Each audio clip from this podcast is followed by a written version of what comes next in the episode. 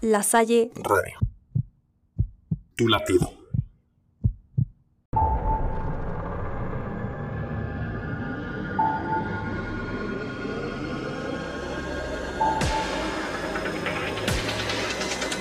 Ahoy tripulantes y bienvenidos al submarino americano. ¿Qué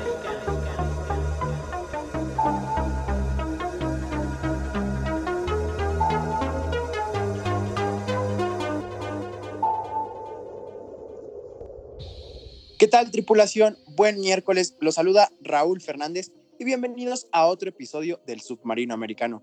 Muy contento de que le hayas dado play a esto, contento de que estés vivo, de que yo esté vivo y por qué no, que el señor, mejor conocido como el Rayo Mayor, Herminio Fernández, nos acompaña también en este programa. ¿Cómo estás, Mino? Muy bien, Raúl. Eh, la semana pasada no pude estar aquí con ustedes, tripulantes. Tuve un pequeño contratiempo, pero bueno, ya estamos aquí con todo emocionados, ¿no? De, los temas que vamos a tocar el día de hoy, eh, que esta semana empieza la, agencia libre del NFL, bastantes movimientos, entre otros temas, entonces muy, muy emocionado, eh, contento y, pues nada, ¿no? ¿Tú cómo andas, Raúl? Emocionado, espero. Pues emocionado, ¿no? Pero como tú dices, expectante de qué pasará con esta agencia libre, espero movimientos que nos diviertan a todos. ¿Y por qué no vamos a seguir discutiendo sobre esta liga y sobre los demás deportes de la Unión Americana? Les presento también a Fátima Cerón. Hola, hola a todos, ¿cómo están? Yo estoy muy feliz de estar otro episodio más con ustedes. Espero que me hayan extrañado en el anterior, porque yo sí. Y bueno, se vienen muchas cosas de qué platicar hoy. Bienvenida de nuevo, Fati. Señores, quien también nos acompaña es el, ¿cómo decirlo? Eh, un, aficionado a los Steelers, no quiero dar más descripción, han de estar enterados de lo nuevo, pero mejor que él se los diga. Bienvenido, Víctor. Hola, hola amigos, ¿cómo están? Espero que estén muy bien todos. Yo aquí con muchas, muchas emociones encontradas, sentimientos encontrados, eh, desde la mañana con sorpresas que, como bien dice Herminio, empezó la agencia libre. Ah, es impactante todo lo que está pasando y pues, ¿qué te digo? Ya saben, ¿no? Estoy un poco impresionado, triste, sí, claro que sí, pero a seguirle y a ver qué pasa en un futuro, ¿no? Ok, Víctor. Mino, ¿quién más nos acompaña? Sí, sí, claro. Yo, yo escucho a Víctor algo preocupado, ¿eh? Yo no sé si esté preocupado por sus equipos de la misma división o por estos Steelers que cada vez están desarmando más, pero mejor vamos a hablar con el buen Franco Nieto. ¿Cómo estás, Franco? Cuéntanos, ¿qué tal? ¿Emocionado, nervioso, angustiado? Pues emocionado, diría yo. Creo que ha sido de los mejores días en el último año para, para mí como aficionado de los Patriotas. Creo que hoy no ha habido nada más que buenas noticias y espero que con todos los movimientos que se han hecho hoy vayan a competir ahora sí, de nuevo. Pero también emocionado por lo que tenemos que hablar hoy y contento de estar en un programa más. Muchísimas gracias, Franco. Bueno, en verdad que los, los Patriotas abrieron hoy la cartera. Eh, no sé si hayan tomado las mejores decisiones, si hayan hasta lo mejor sobrepagado a algunos jugadores, pero sí, eh, eso sí, Cam Newton va a tener ayuda y bastante. Entonces, bueno, eh, nos falta hablar con el señor Emma Bortoni. ¿Cómo estás, Emma? ¿Qué tal? ¿Qué tal? ¿Qué nos cuentas? Compañeros, tripulación, qué gusto saludarlos. Pues la verdad todo bien, esperando desde el lunes pasado que volvamos a estar aquí en esta mesa comentando de lo que nos encanta hablar, que es el deporte, y pues esperando que todos estén bien en su casa, con salud, y pues bueno, vamos a ver qué, qué temas interesantes hay ahora sobre la mesa, y pues sí, noticias muy interesantes, eh, fichajes, contratos nuevos, entonces pues ya habrá mucho que, que comentar. Y pues nada, nada más que decir, un gusto estar aquí una vez más. Muy bien, señor Bortoni. Y por último, yo sé que esta persona va a estar bastante contenta, va a traer una sonrisa de cachete a cachete, de oreja a oreja, por un jugador que firmaron sus queridísimos Browns. Y solo con decir eso, yo sé tripulantes que saben de quién estamos hablando, del buen Rich. Cuéntanos, Rich, ¿estás emocionado? ¿Ya estás viendo el nuevo anillo en Cleveland? ¿Qué opinas? Cuéntanos. ¿Qué tal amigos del submarino americano? Encantado de estar aquí una semana más. Como bien lo comentas, Mino, estoy muy contento por la contratación que hicieron los Browns de Cleveland. Sin duda alguna se reforzaron en una zona muy particular que se sufrió mucho la temporada pasada y, y, bueno, ya veremos, es apenas el comienzo de la agencia libre, pero vámonos de lleno con el programa de hoy, estamos entrando a la zona roja.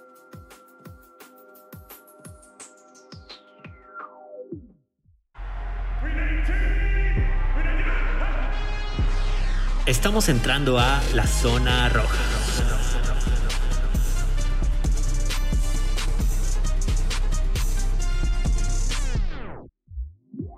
Así es, señores, bienvenidos a Zona Roja. Fati, ¿qué tenemos que conocer? Claro que sí, pues empecemos con la fuerte baja para los Santos.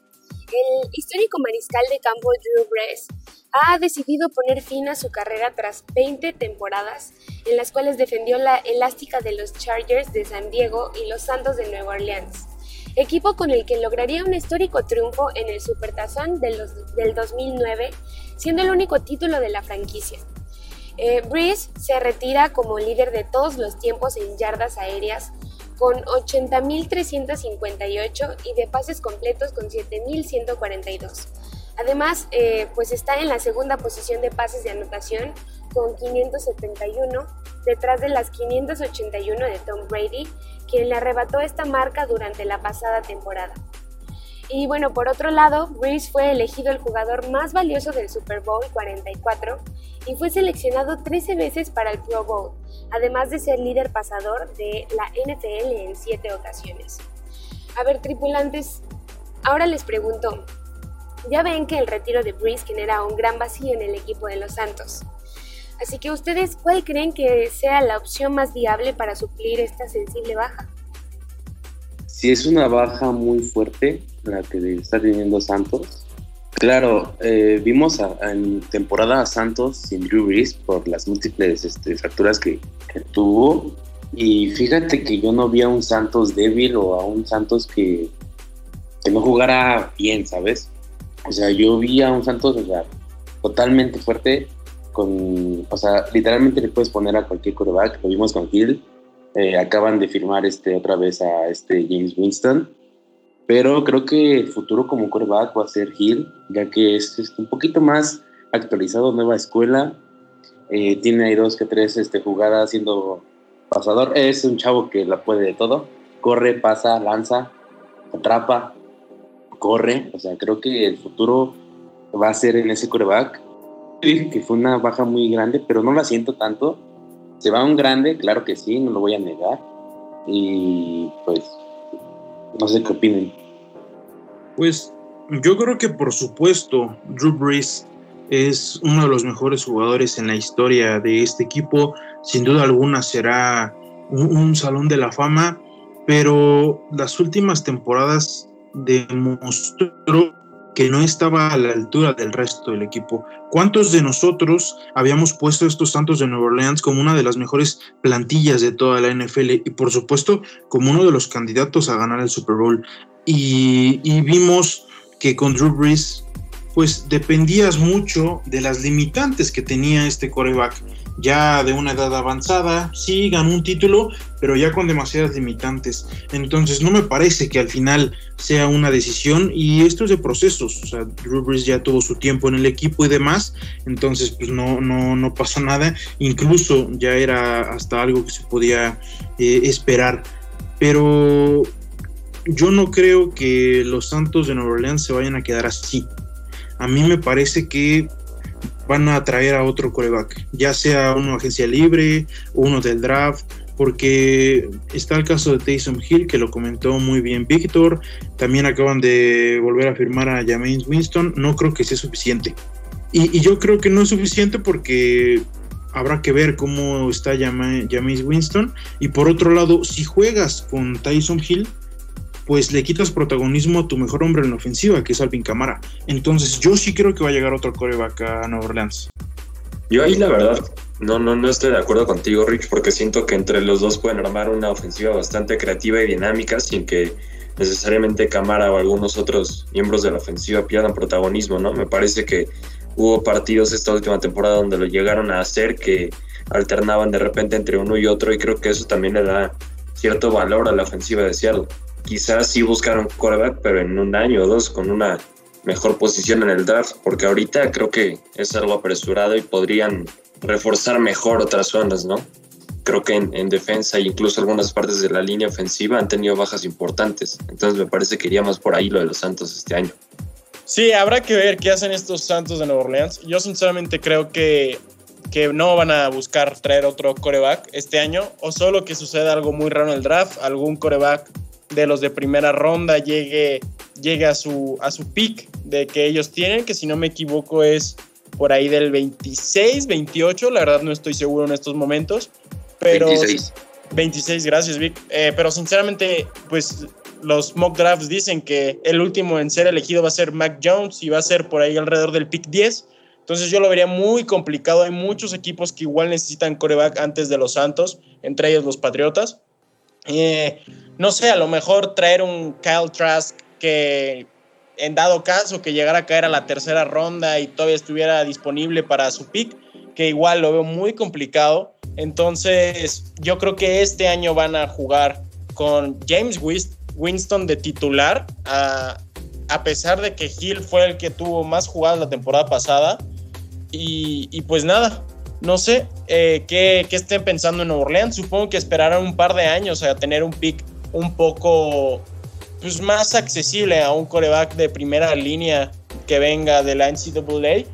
Y pues no sé, la verdad no sé si estos Santos con James Winston o Tyson Hill les dé para, para ganar su división o siquiera clasificar a playoffs. Entonces habrá que ver también, están pasadísimos en el tope salarial, están perdiendo muchos jugadores importantes y entre ellos eh, uno de sus líderes a la defensa. Y hay que recordar que los Santos pues son un equipo bien balanceado, podría decirse, pero pues no destacan por ser un gran equipo a la defensiva. Y si están perdiendo piezas importantes, habrá que ver cómo les va la temporada que viene. Pues sí, como lo comentas, Mino, yo estoy completamente de acuerdo en que tal vez no van a ir por un quarterback eh, precisamente en este draft, pero pues regresando a lo del retiro de Drew Brees, sinceramente yo creo que concluyó una de las carreras más excepcionales en la NFL, bien lo mencionó Fa con todos los datos que nos aportó al principio, un hombre reconocido inclusive por Tom Brady cuando dio a conocer eh, Drew Brees mediante redes sociales su retiro, que, que es una persona que es reconocida por lo que ha hecho y por lo que ha dejado en su carrera en la NFL pero creo firmemente que finalmente, como lo comentas, como lo comenta Rich, tienen a hombres como James Winston y como Timeson Hill que, que tal vez puedan llenar ese espacio eh, de manera intermitente y yo creo que de esa manera le funcionó a los Saints en la temporada pasada. Entonces, pues bueno, sí, se va, se va una figura muy importante para los de Nueva Orleans, pero sin duda yo creo que no se quedan con los brazos cerrados los Saints y en algún momento tendrán que buscar cómo llenar ese espacio, pero por el momento yo no tendría la seguridad de mencionar nombres por los que quizás podrían ir los Santos de Nueva Orleans. Sin, sin embargo, pues yo creo que sí sería eh, prudente que si hay alguna buena opción, pues que se tomen su tiempo, que lo mediten y que finalmente si se va a hacer algún pick, pues que se haga. Así es, tripulación. La verdad es que es una decisión que veíamos venir todos. El futuro de Drew, de Drew Brees está en la cadena NFC Sports, en donde va a ser, pues, Anchor, Broadcaster, como lo quieran ver, y va a estar dando opiniones. Esperemos que según ese grupo de comentaristas selectos, que con el tiempo y los comentarios, pues aún también se vuelven más importantes en su carrera, como el caso de Tony Romo en esta ocasión, en donde es conocido como uno de los comentaristas que mejor lee las defensivas de los equipos y que eso pues enriquece también al aficionado. Ahora sí, señores, en el plan que tengan en la ofensiva los, los Saints, me quedo con el comentario que dice el señor Franco Nieto. Son dos corebacks que tienen características distintas y se puede divertir muchísimo el coordinador ofensivo aprovechando ambas armas. Tener a Tyson Hill de verdad que es una, una locura. Yo lo quisiera ver en cualquier equipo. Hay partidos de Saints que yo nada más veo para ver lo que hace el número 7. Eh, de verdad que en Play Action Pass o en jugadas en equipos especiales, este tipo eh, siempre es es como tener un jugador más, es un loco, porque como bien menciona Víctor, te recibe, pero también lanza perfecto y también corre muy bien. Entonces, yo creo que estará de la mano de que James Winston eduque muy bien su brazo y pues hoy es momento de que confirme que en algún momento se esperaba de él que fuera un gran coreback. Este es el equipo, esta es la plantilla, tiene otro coreback para darle dinámica a su ofensiva. Señores, los Saints no están perdidos y como dice Herminio también, esperar unos años a tener un, un pick más interesante en el draft. Mientras tanto, se queda en las manos de estos dos hombres mencionados. Con esto, señores, terminamos lo que es zona roja.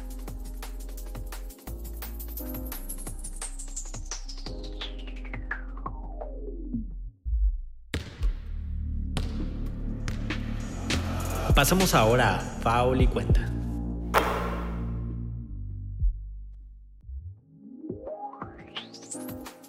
Fati, ¿qué hay que saber de la NBA? Claro que sí, pues ahora nos vamos con los Golden State Warriors que se reenganchan. Tras enlazar cuatro derrotas consecutivas y descender drásticamente dentro de la clasificación, Golden State halló finalmente el camino de la victoria y de qué manera, ante el líder de la conferencia del oeste, los Utah Jazz. Eh, los hombres dirigidos por Steve Kerr sumaron un prestigioso triunfo de 131 a 119, donde dominaron el partido y finiquitaron su mala racha de resultados, para así alcanzar los 20 partidos ganados en lo que va de la temporada. El cumpleañero Stephen Curry fue nuevamente la estrella del reencuentro, logrando 32 puntos, 9 asistencias y 5 rebotes. Por el lado de Utah, el pivot francés Rudy Gobert terminó como máximo anotador junto a su compañero Donovan Mitchell, con 24 anotaciones cada uno, pero sin embargo no resultaron suficientes para detener al equipo californiano. Ahora, tripulantes, tras este importante triunfo, ¿creen que los Golden State Warriors retomen el rumbo y puedan convertirse en contendientes al título?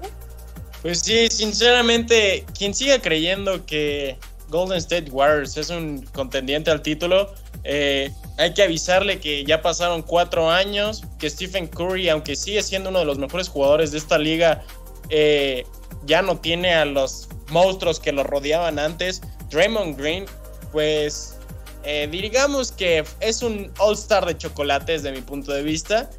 Y pues nada, ¿no? Yo creo que no puedes comparar a Andrew Wiggins con Clay Thompson y a Kelly Oubre con KD. sinceramente, estos Warriors no sé si vayan a entrar a playoffs, les soy sincero.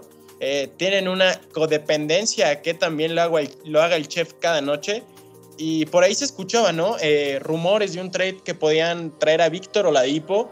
Eh, yo no sé a quién pudieran dar. O sea, creo que Víctor Oladipo es un gran jugador. Y Houston, al ver la negativa del jugador en quedarse más tiempo en esa extensión que negó, está buscando, ¿no? A dónde moverlo. Suena mucho Orlando pero dicen que Warriors estaría interesado, después podrían ofrecerle una extensión de contrato, eh, pero no sé, la verdad, yo creo que tendrían que dar a Kelly Oubre y pues no, no sé si le mejorarían tanto, a lo mejor un pick, eh, no sé, la verdad, creo que es, pudiera ser un trade arriesgado, pero pues lo que les ayudaría a Víctor Oladipo es para pasar de primera ronda de playoffs, o sea, no los veo ni en la final de conferencia, a menos que suceda algo súper raro.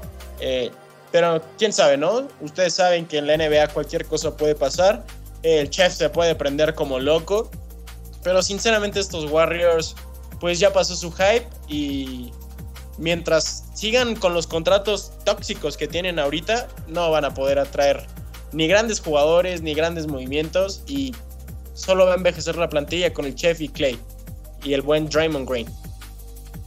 Pues no, yo, o yo, yo, yo estoy de acuerdo, digo, sin, sin estar tan al, al pendiente de la actualidad de los Golden State Warriors. Me parece que hoy por hoy en la NBA hay equipos mucho mejor perfilados que ellos.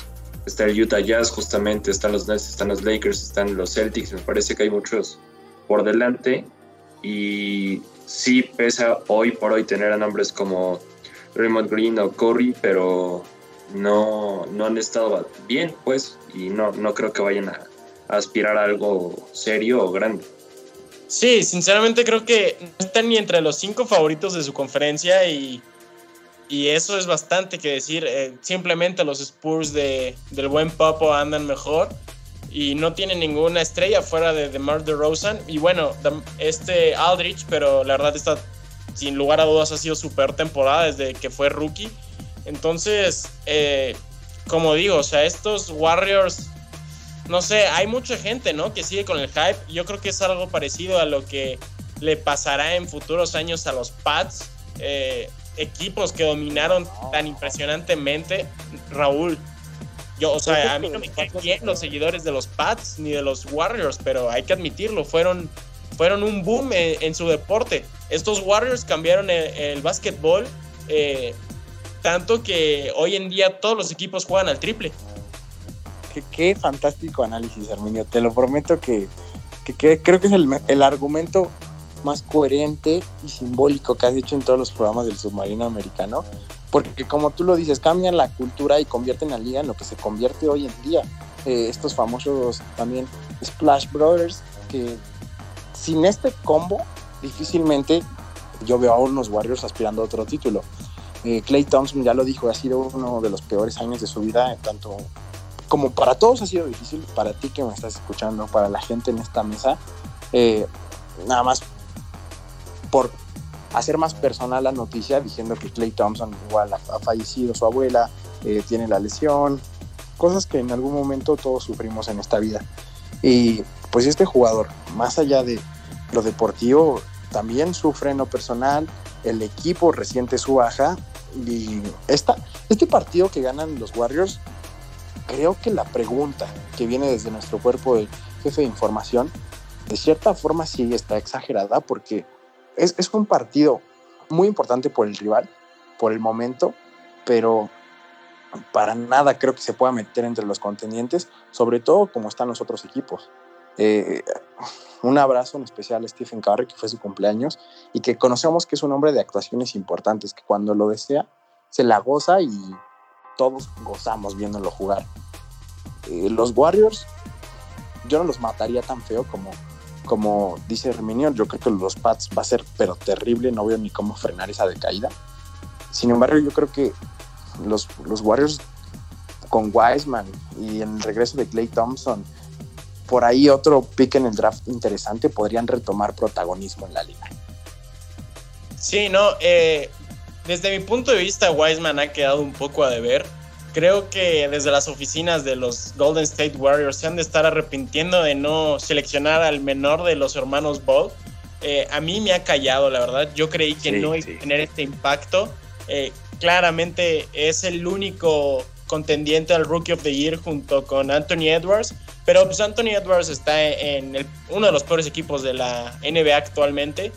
Y pues sí, hace números, pero pues fuera de eso el equipo está muy mal los T-Wolves.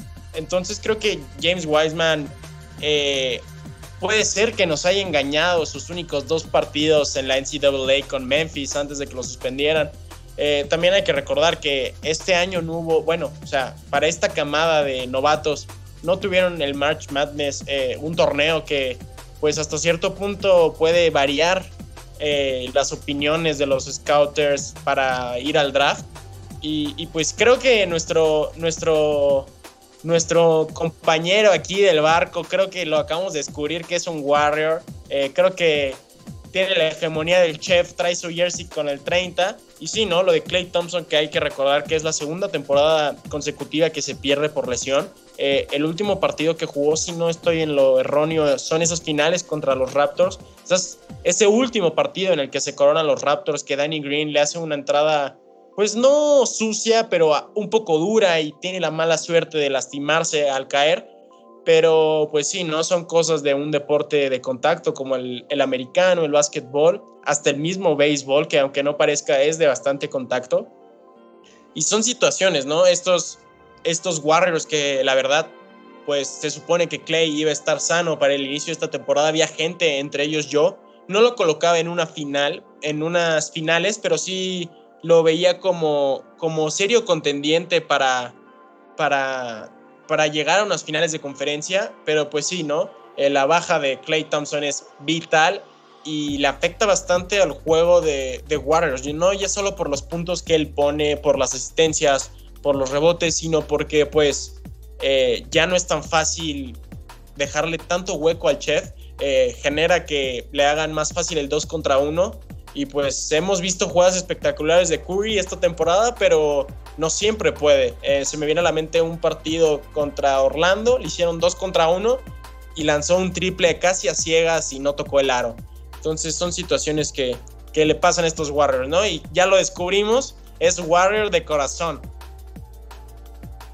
Pues en cuanto al tema de los Golden State Warriors, yo coincido con Raúl que la pregunta que se nos plantea es un, es un tanto dudosa y es difícil de, de contestar, ya que, claro, no, no, podemos demeritar a los nombres que tienen los Warriors de Golden State. Y pues recordemos que, bueno, está Steph Curry y otras tantas figuras, y que de alguna manera esta, esta, este regreso que tuvieron los Warriors y, ni más ni menos contra los Utah Jazz, pues la verdad es que yo creo que vendría a ser un, un, un, partido no decisivo, porque si bien vienen de cuatro derrotas y si bien no han tenido una de las mejores temporadas, pues yo creo que sí vendría a ser un relucir para estos Warriors.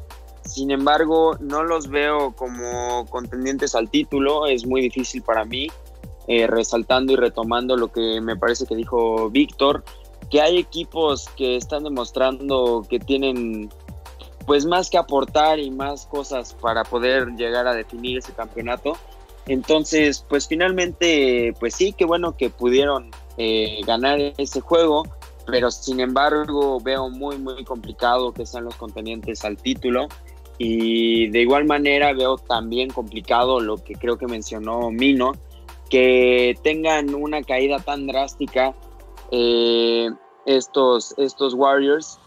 Pero pues sí, sin duda yo creo que viene un periodo de, de, cambio, de evolución y de alguna manera pues estamos viendo que han regresado equipos como los Lakers que sin duda están en mejor forma. Entonces pues sí, no, no veo no veo que estos Warriors puedan llegar a ganar algo, sin embargo, igual y en unos años podría ser que con, con movimientos que haya dentro del equipo se retome ese camino ganador que, que tuvieron precisamente hace unos años cuando llegaron a las finales contra los Raptors.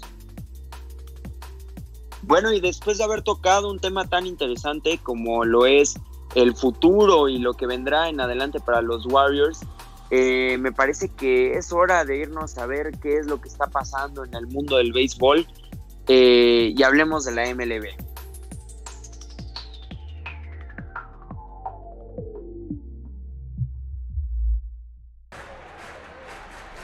Esto es Out 27.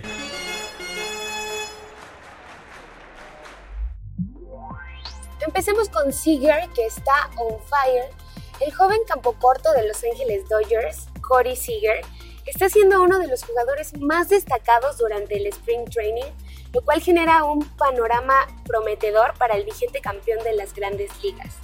En unos 23 turnos en los Spring Training, Seager ha convertido 5 de ellos en home runs y su promedio de bateo está en 429.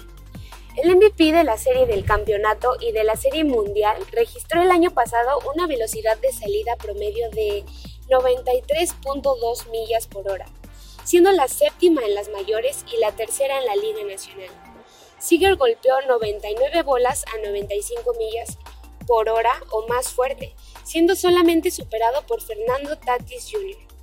Tripulantes, con exhibiciones como la de Curry Seager, la temporada luce prometedora para los Dodgers. ¿Creen que sean capaces de revalidar el título de las grandes ligas? Con este Corey Seager, yo veo a los Dodgers levantando de nueva cuenta el título de la Serie Mundial. Es un jugador que de a poco se ha vuelto clave en este equipo. La temporada pasada, si bien nada más fueron 60 partidos en, en la forma regular, más los playoffs, tuvo un espectacular desempeño. MVP de la serie de campeonato contra Atlanta, MVP de la serie mundial. Es un jugadorazo, y no solo él, sino el resto del equipo. Ahorita estamos hablando de él por su extraordinaria pretemporada, pero yo creo que los Dodgers no, no tienen una competencia clara por parte de, la liga americana y su rival más cercano, como lo venimos mencionando desde hace un mes, son los padres de San Diego. Sí, sí, sí, claro, como dice Rich, creo que Corey Seager ha, agarrado bastante valor en estos, en estos Dodgers. Próximamente se viene su renovación, creo que este está en año de contrato, creo que también pudiera ser un factor. Eh, bien saben que en el deporte americano, cuando los deportistas están en año de contrato, parece que estuvieran chocheados o sacan superpoderes, mejoran todas sus estadísticas, pero también hay que recordar que apenas estamos eh, los Dodgers apenas están jugando en la Liga Cactus. Eh, faltan, creo que dos semanas, tres semanas para el inicio, para el Opening Day. Entonces habrá que ver, ¿no? Eh, es muy distinto el cuántos picheos tira un abridor, las rotaciones, creo que todo influye. Y, y pues habrá que ver, ¿no? Yo creo que está muy complicado que mantenga este ritmo de arriba de 400 en el porcentaje. Si no, yo diría que casi imposible. Eh, y pues son muchos partidos. Como dice el buen Rich, la temporada pasada fueron menos de 70 partidos. Esta temporada se prevé que vaya a ser normal con el calendario completo. Y yo creo que es muy complicado saber cómo, si los Dodgers van a, a repetir título eh, creo que sí, obviamente son los favoritos. Si eran los favoritos antes de adquirir a Trevor Bauer, eh, son mucho más con esa gran adquisición. Pero pues la temporada es muy larga, hay muchas lesiones. Habrá que ver si, si mantienen el ritmo, si no se lesionan pitchers, jugadores claves. Eh, entonces, por ahí Osuna pudiera llegar a los Dodgers. Eh, estaría muy, muy bien tener tres pitchers mexicanos en la misma escuadra angelina. La verdad creo que influiría bastante. Osuna es un gran cerrador, pero sí, eh, yo no sé, la verdad creo que es imposible que Seager mantenga este promedio. O sea, sería algo histórico, algo de, de videojuego. Entonces, no sé qué opinen mis demás compañeros. Si creen que el, que el shortstop, el buen el hermano menor de los Seager, porque su hermano también juega en, Seattle, para quien no sepa, eh, podrá mantener estas estadísticas de locura, de enfermo. Y a ver, porque lo que está haciendo Tatis no es tanto porcentajes al bateo, sino el otro día hizo una carrera impresionante, eh, corriendo las bases como pocos jugadores lo hacen actualmente. Y pues habrá que ver, ¿no? Yo creo que esta temporada va a estar bastante reñida esa división creo que como lo anticiparon algunos de estos jugadores de, estas dos novenas que van a tener cada partido va a ser una final, ¿no? Un, duelo, un pique que se está calentando y, como que hasta los mismos jugadores están poniendo de su parte, que no se lleven tan bien, que la, actitud de Trevor Bauer, que obviamente sabemos que no es de mala leche, pero tiene esa actitud, eh, que Manny Machado haya estado eh, eh, en Dodgers, eh, que los hayan sacado la temporada pasada, ese robo de home run de Cody Bellinger a Tatis el año pasado, que prácticamente quitó la mínima esperanza que le quedaba a los padres de poder darle la vuelta a la serie. Y nada, ¿no? Que los dos equipos sean californianos, creo que pone un perfecto, está escribiendo una historia perfecta de Hollywood para, para que lleguen y se vuelvan a encontrar en playoffs y sea una serie impresionante, duelo de picheo, eh, la MLB pronostica que estas, dos estas dos, bueno, estos dos van a ser los dos mejores bullpen de toda la liga. Y pues no sé, la verdad es algo que suena bastante bien, bastante interesante, pero tendremos todavía unos meses para seguirlo apreciando. Sin duda en estos entrenamientos de primavera podemos llegar a ver cosas que tal vez no se lleguen a ver en un futuro cuando empiece la temporada regular. Pero pues sin duda sí hay que destacar que sí está siendo uno de los jugadores más destacados, este Corey Seager, y pues la verdad es que pues habrá que ver cómo es que se desenvuelve todo este rollo en la temporada. Ya en programas anteriores que hemos estado elogiando muchas veces a tanto a los padres de San Diego como a los eh, Los Ángeles Dodgers, pues nos ha tocado hablar de jugadores clave como Tatis Jr., como que si podrán volver a llegar al, llegar al back to back y conseguir otra vez ese campeonato de la MLB. Si, si bien sabemos que los Dodgers vienen en muy buena forma, pues sí habrá que ver cómo es que se desarrollan las cosas en la división oeste. Eh, eh, hay que recordar que se enfrentarán contra los Giants, contra los Rookies, contra los Padres y los D-Backs, Los Ángeles Dodgers, y que será un, una división bastante debatible, aunque muchos en esta mesa de análisis han puesto tanto a Padres como a Dodgers. Yo, creo que será muy interesante ver cómo es que finalmente se desenvuelve todo este rollo y no, no descartaría que finalmente pudiéramos ver en un gran momento a Corey Seager, pero pues tampoco hay que ilusionarnos tanto. Recordemos que estos entrenamientos de primavera pues sirven de alguna manera para, para pretemporada, pero pues bueno, vamos a ver eh, si las cosas lucen bien para este jugador y si finalmente pues Los Ángeles Dodgers, como lo hemos venido comentando varias veces, logran ganar este campeonato una vez más de la MLB. Como se menciona en esta mesa, señores, parece un guion de película, un guion pues precisamente estilo Hollywood y por qué no, a lo largo de la temporada vamos a seguir esta historia con la cercanía que se merezca y con altas y las bajas que propias de una campaña se irán, se irán desarrollando. A mí una noticia que también me llama poquito más la atención son mis Yankees. Es que nunca lo había comentado en este programa, pero a mí los Yankees es un equipo que me vuelvo loco. Y si es posible, eh, por la historia, por, por lo que quieran mencionarlo, pero siempre genera polémica. Entonces me genera un poco de, incertidumbre que no hemos platicado y prácticamente nunca lo habíamos mencionado en los episodios. Eh, es por eso que a la mesa le pregunto, qué piensa de la actualidad Yankee, porque eh, Giancarlo Stanton otra vez parece ir agarrando ritmo. Este, tuvieron un enfrentamiento contra los Phillies, ganaron 4 a 2 los, los Yankees.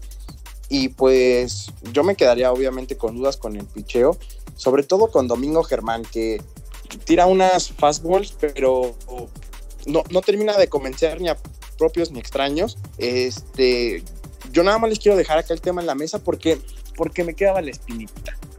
No sé, Raúl, yo sinceramente creo que, que los Yankees van a ganar su liga, eh, pero no sé, bueno, no sé, es que estos Yankees siempre les pasa algo, siempre se encuentran a un villano, se han encontrado a, a Houston, se han encontrado esos Red Sox que todavía eran de Mookie, el año pasado se encontraron a las rayas que estaban impresionantes comandadas por mi buen Randy Arozarena, que por favor, AMLO, por única cosa bien en el mundo, dale la nacionalidad al Randy.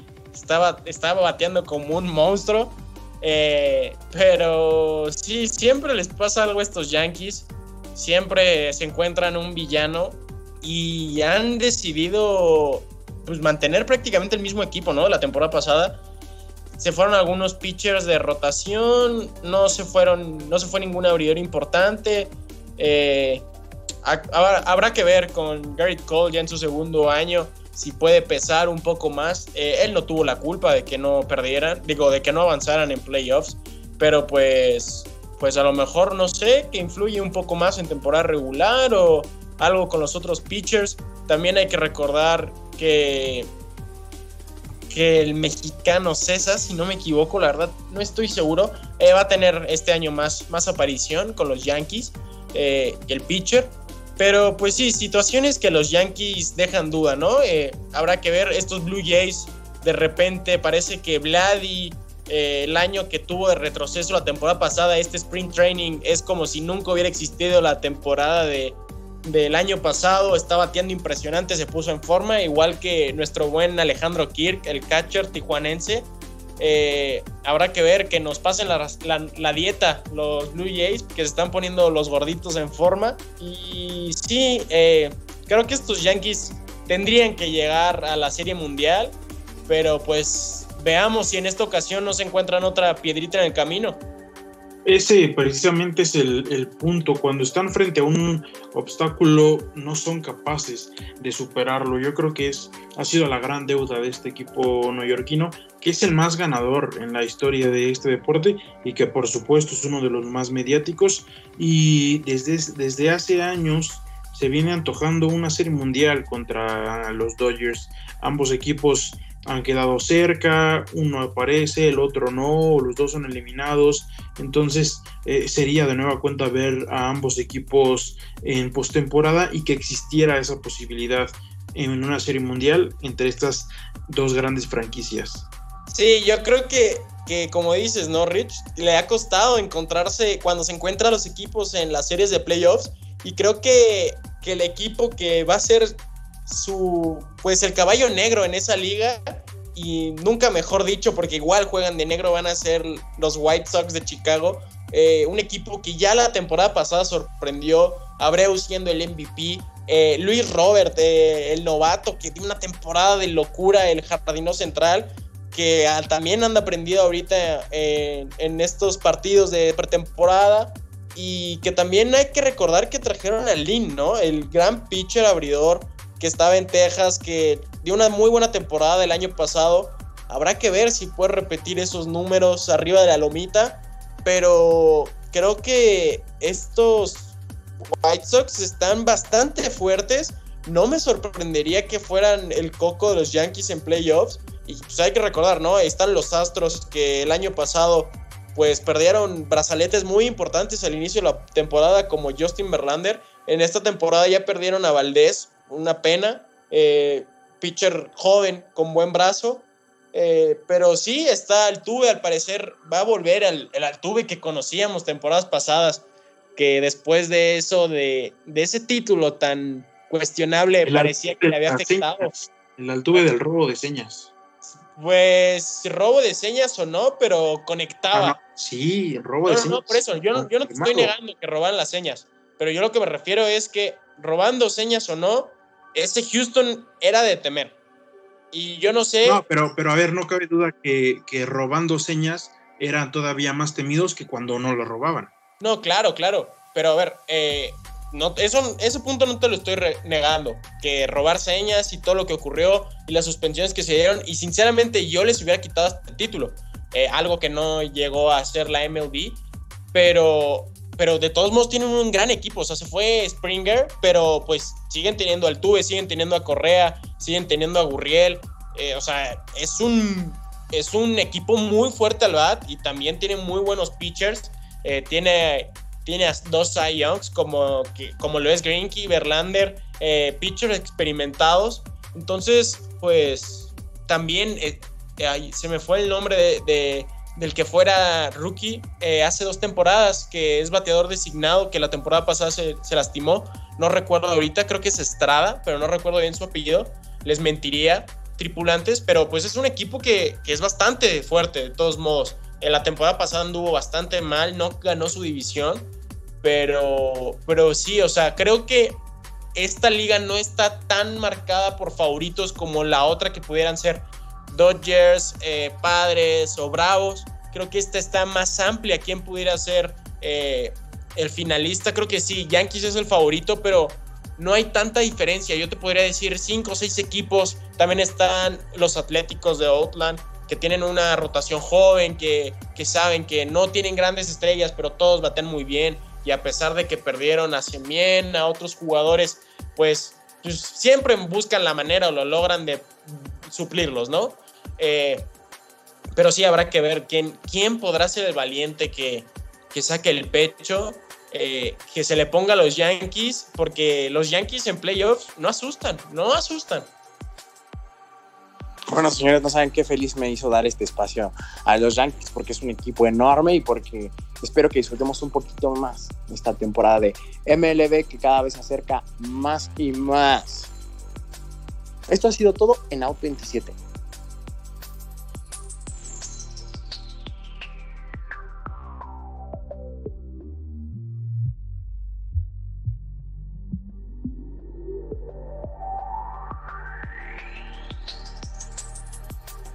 Ha llegado la hora de despedirme y me voy contenta, feliz y espero que ustedes también lo hayan disfrutado como yo. Nos vemos en el próximo episodio y les mando un abrazo. Pues fue un verdadero placer estar con ustedes otra semana más. Hablamos de bastantes temas. La agencia libre de la NFL sigue, sigue y por supuesto que seguirá. Intercambios de corebacks y demás. Eh, manténganse al pendiente de las redes sociales de Barco Deportivo, por supuesto. Y a mí me pueden seguir como arroba r-albarrán mx para cualquier cosa que se les ofrezca. Franco. Pues nada, igual un gusto. Creo que hubo un debate bastante interesante el día de hoy en todos los temas que tocamos. Este, un saludo y un abrazo a todos los que nos escuchan. Y en Twitter ya saben que me pueden encontrar como arroba franco-ng3. Un gusto, le mando un abrazo a todos y nos vemos en la próxima. Emma, ¿qué nos tienes que decir? Compañeros, qué gusto haber estado con ustedes una vez más en otra edición del Submarino Americano compartiendo conocimiento a nuestros tripulantes para que estén siempre informados de lo que está pasando y lo más relevante en el mundo de los deportes que se viven en la Unión Americana. Eh, yo les mando un saludo a todos los que nos están escuchando. Muchísimas gracias por siempre elegirnos como su medio para informarse. Gracias por tomarse el tiempo, por disfrutar junto con nosotros el hablar de esto que es el deporte, lo más hermoso y pues deseando que todos estén con bien en sus casas, con muchísima salud, pasando la pandemia de una manera agradable y pues nada, esperando que, que todos se encuentren muy bien. Creo que esto es todo por mi parte. Les mando un saludo a todos compañeros, a todos tripulación. Yo soy Manuel Ramírez Bortoni. Hasta luego. Víctor, ¿qué tienes para decirnos? Muchas gracias, Emma. Pues nada, un gusto como siempre estar con ustedes. E igual me encanta nutrirme de todos los temas, de sus opiniones, de sus puntos de vista diferentes. Es lo que me gusta de esta, esta mesa de análisis, perdón. Y pues como dice Rich, ¿no? Estar al pendiente de, la, de los trades de la NFL. Están a cualquier momento, a cualquier hora, como lo dije en al principio del programa, arrancamos eh, los trades desde la mañanita. Creo que el primero fue Cleveland, si no me equivoco. y, este, y ahorita eh, este Fitzpatrick, Fitzmagic, está, lo acaban de traer a, Washington, ya veremos qué pasa. Eh, espero que sea un futuro prometedor para Washington, que sea, aunque sea un año de batalla, claro que sí. Y para todos los Steelers fans, pues nada, mm, hay que esperar a ver qué pasa. Todavía falta mm, la semana de los trades, claro que sí.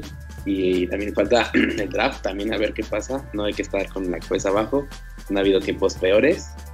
nada, me pueden seguir en todas mis redes sociales como Victangas. Les mando saludo a todos los que me están escuchando. Y un gusto como siempre. Hermin. Sí, muchísimas gracias, Víctor. Sí, que va a haber mucha magia en Washington con Ron Rivera.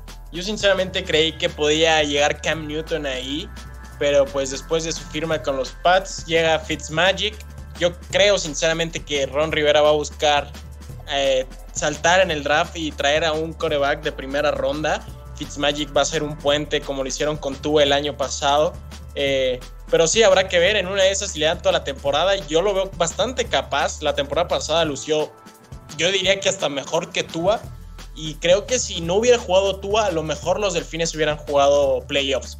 Pero bueno, eh, hablando de otros temas, ya se presentaron todos los monoplazas de la Fórmula 1. Eh, ya fueron la pretemporada en Bahrein, Checo corrió bastante bien, se le ve bastante cómodo en, su nuevo coche y habrá que ver, ¿no? Eh, la primera carrera ya se aproxima, eh, hay que recordar que este año la temporada de nueva cuenta no va a empezar en Australia por la situación de la pandemia y de las restricciones de salud que tienen en el país oceánico, pero creo que Checo Pérez puede quedar en tercero, cuarto del Mundial de Pilotos sin ningún problema y habrá que ver. Creo que puede ser una gran, gran temporada y espero que se quede más años en Red Bull y no solo sea pues un año en la escudería austriaca. Esperemos que no, Herminio, de verdad que es una historia que a todos nos, nos llama la, atención vamos a seguirla muy de cerca. Eh, igual la historia de Fitzmagic, a mí me parece que no, no, no debe de ser un puente, pero existen altas probabilidades de que así lo sea.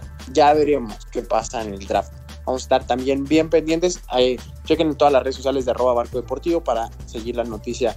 Ahora bien, este fin de semana se llevó a cabo el torneo de Players, en donde pudimos disfrutar del clásico hoyo 17, en donde se los describiré a ustedes como una pequeña isla en donde en promedio al año caen 10.000 pelotas de golf alrededor del agua que la rodea.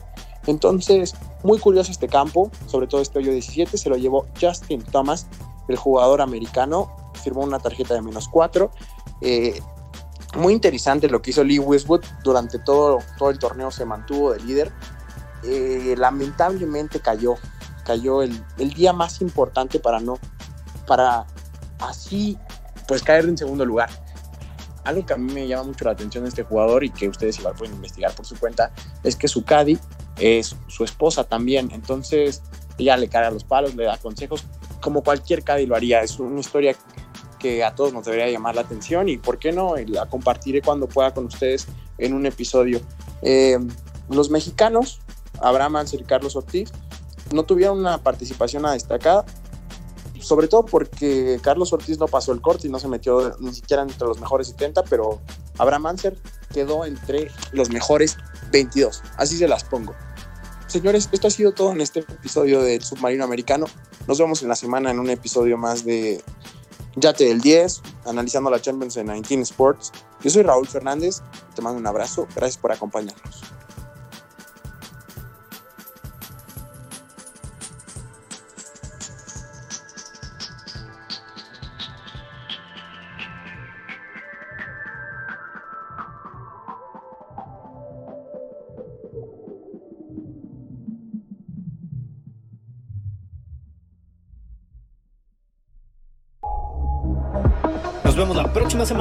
Submarino.